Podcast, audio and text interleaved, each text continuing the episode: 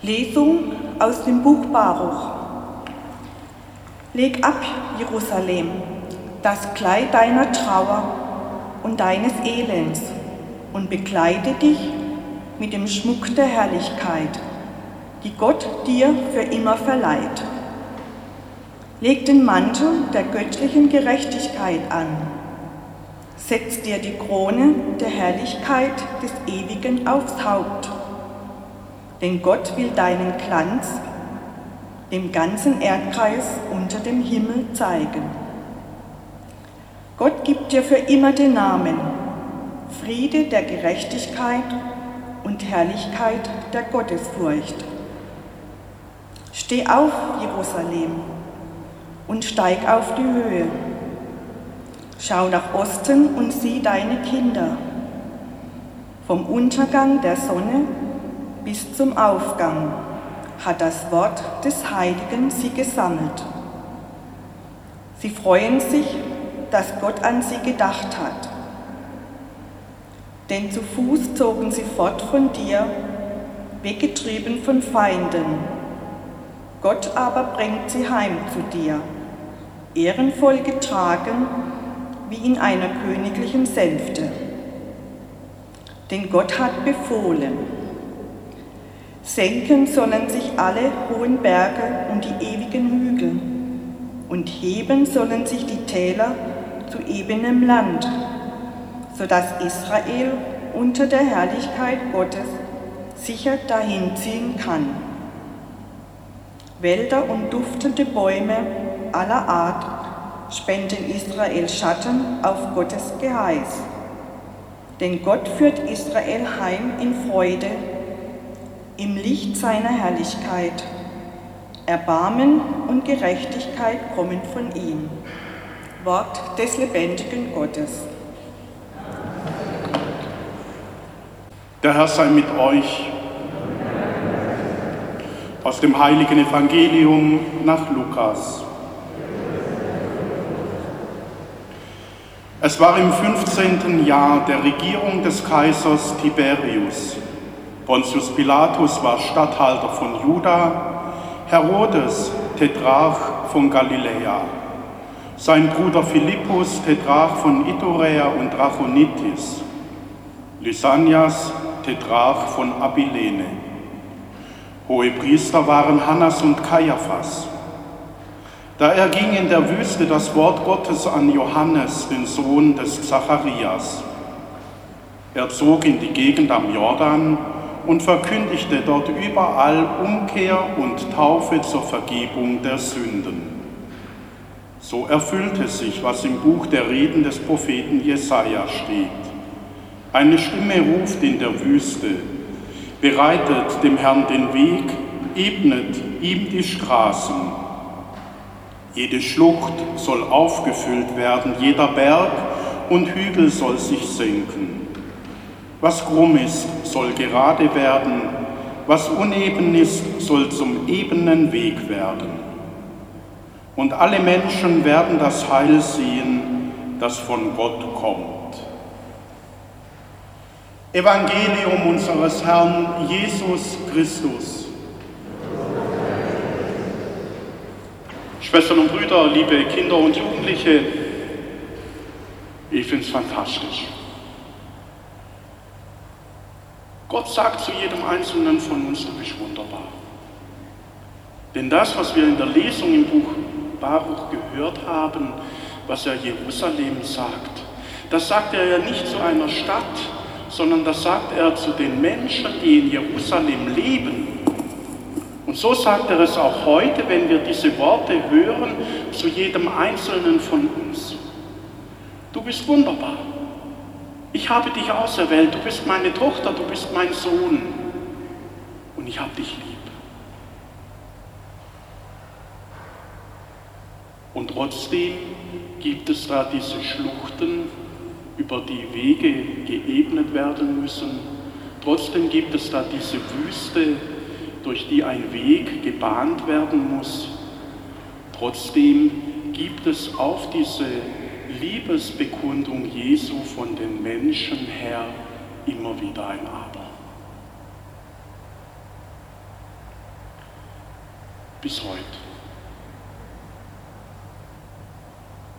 Ich kann es nicht glauben, ich bin nicht liebenswert, mit mir kann man nichts anfangen. Wieso soll gerade ich von Gott geliebt sein? Der andere geht es besser wie mir, die liebt er wohl mehr. Und weitere Sprüche, die wir so gut aus unseren Herzen und Gedanken kennen. Und das sind tatsächlich Abgründe, die da überbrückt werden müssen mit diesem Weg, damit wir in unserem Herzen hinfinden zu Gott, der uns dort erwartet. Und das ist die Einladung vom Advent. Das ist die Einladung vom Advent, dass wir in uns hineinhören, dass wir diese Stimmen, die in uns drin sind, wahrnehmen, aber dass wir nicht jeder Stimme, die wir in unserem Herzen hören, auch Glauben schenken, sondern dass wir mit dem Evangelium, mit der Heiligen Schrift in unser Herz hineinhören und dann eben neben diesen anderen Stimmen auch die Stimme vernehmen, die sagt, du bist ein geliebtes Kind Gottes. Und Gott hat mit jedem Einzelnen von uns Großartiges vor. Er möchte durch uns in diese Welt hineinkommen. Er möchte in uns den Menschen, denen wir alltäglich begegnen, mit denen wir etwas zu tun haben, genau diese Botschaft bringen, nämlich, dass auch sie geliebt sind, dass auch sie eine Zukunft haben. Und ich glaube, dass diese Sehnsucht wirklich da ist. Und ich glaube, dass in manchem Protest in der heutigen Zeit, in manchem Dagegensein, in manchem sich nicht anpassen wollen, in manchem deutlich zu machen, ich bin ganz anders wie die anderen, letztendlich diese tiefe Sehnsucht nach angenommen sein, nach geliebt sein, nach wertvoll sein, sich da dahinter verbirgt. Und unser Auftrag, den wir bekommen haben, wir sind in der Taufe und in der Firmung zu Priester, Propheten und Königen gesalbt worden. Unser Auftrag ist es, den Menschen davon zu erzählen und sie das erfahren zu lassen. Dass wir nicht sagen, das und das und das und das geht nicht im Advent. Denn eigentlich ist der Advent eine Fastenzeit und wir müssen uns vorbereiten, weil wir sind alle Sünder. Sondern dass wir deutlich machen, Gott macht sich immer wieder neu in unserem Herzen bereit, uns zu empfangen. Und wenn wir diesen Weg nach innen wagen, wenn wir es wagen, still zu werden und hinzuhören auf diese Stimme, die uns sagt, du bist mein geliebtes Kind, wenn wir uns dieser Liebe, die Gott in unserem Herzen für uns bereithält, aussetzen und sie annehmen, dann strahlt es durch uns durch hinein in die Welt.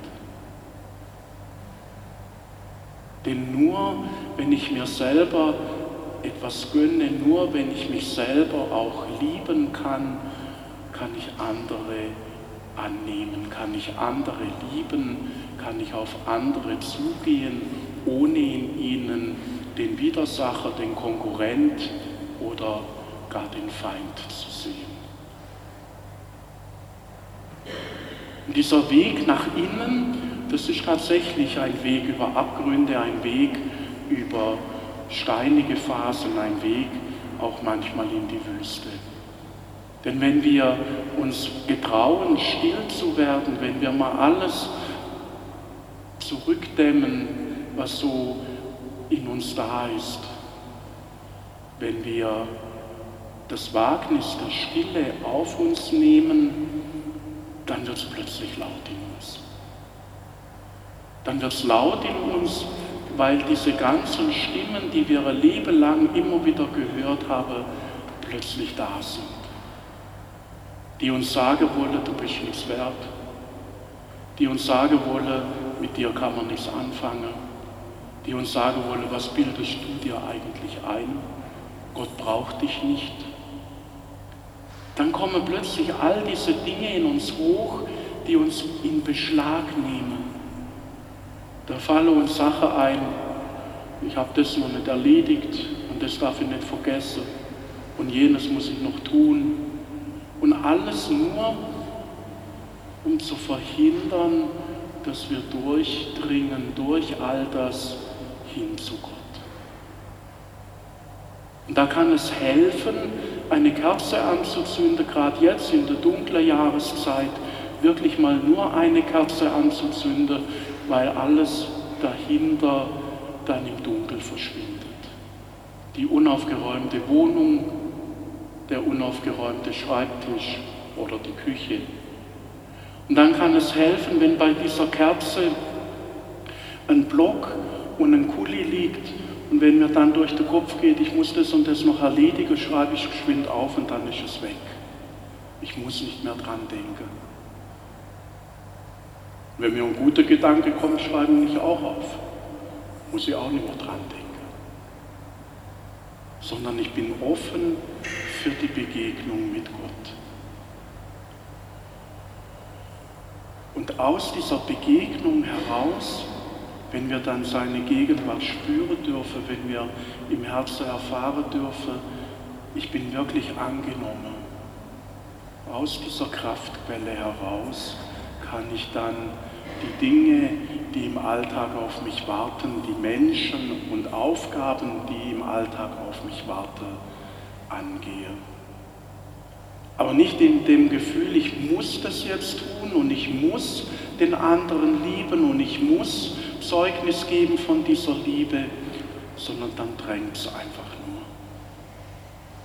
Dann drängt es aus mir heraus und ich werde von dem eigentlich so mit fortgenommen. Und es gelingt manchmal gut und es wird Tage geben, da sitze ich vor der Kerze und es gelingt nicht. Aber dann nicht aufgeben. Dann nicht denken, wieder sowas, wo ich mal eingebildet habe. Sondern dann ist es so und dann habe ich wenigstens die Zeit vor der Kerze in Ruhe für mich gehabt. Das sagt auch Teresa von Avila, wir sollen, wenn wir diese Erfahrung machen, nicht nachlassen, sondern es geht wirklich darum, da treu zu bleiben. Oder wie es der kleine Prinz in, in der Geschichte erfährt, er kommt zu spät zum Fuchs und der Fuchs sagt, es ist schlecht, wenn du nicht zur gleichen Uhrzeit wie die zwei Tage vorher kommst. Und er erklärt ihm, wenn du nicht kommst, dann mache ich mir Sorgen. Und ich denke, es ist dir was passiert. Wenn du nicht zu der Zeit, wo du immer da bist, kommst, dann denke ich, du hast mich vergessen. Und darum braucht es in unserem Leben solche festen Zeiten und feste Rituale, die wir nutzen, um mit uns selber und mit Gott in unserem Herzen in Berührung zu kommen, achtsam, wach, wie Jesus gesagt hat, zu sein. Amen.